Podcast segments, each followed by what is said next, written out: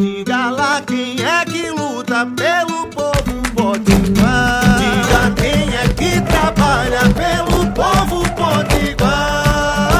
Ela é a cara do povo da gente que levanta cedo, que trabalha muito e luta sem medo. Coração que não se cansa. O nome dela é trabalho, é. Mas pode chamar de Dantas. Olá, eu sou a deputada Isolda e quero conversar com você. Bom dia, boa tarde, boa noite.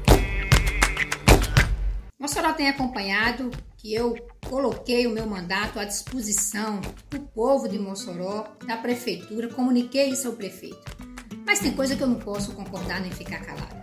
O que aconteceu ontem no Vucu Vucu, altas horas da noite, os boxes sendo retirados, sem nenhum diálogo, sem nenhuma comunicação, sem nenhuma construção de alternativa para aquelas pessoas, é inadmissível. Nós estamos vivendo tempos difíceis. As pessoas estão buscando formas de sobreviver. O desemprego aumentou, a fome também e o desespero também. Então, é completamente inadequado essa ação da prefeitura, falta de sensibilidade nesse momento. Não se pode retirar aquelas pessoas sem ter uma alternativa. Desde quando era vereadora, junto inclusive com os camelôs, a gente já lutava por um shopping popular, por um camelódromo, para poder essas pessoas terem um lugar adequado para ir e elas continuarem o sustento da sua família.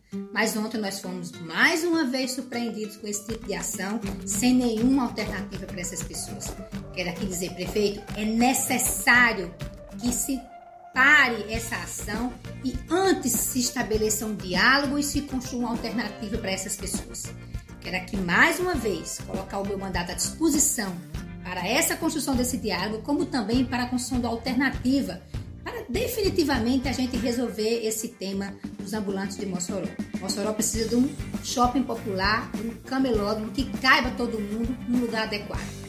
Mas isso só é possível com o diálogo e com a sensibilidade. O povo de Mossoró não merece isso. Isolda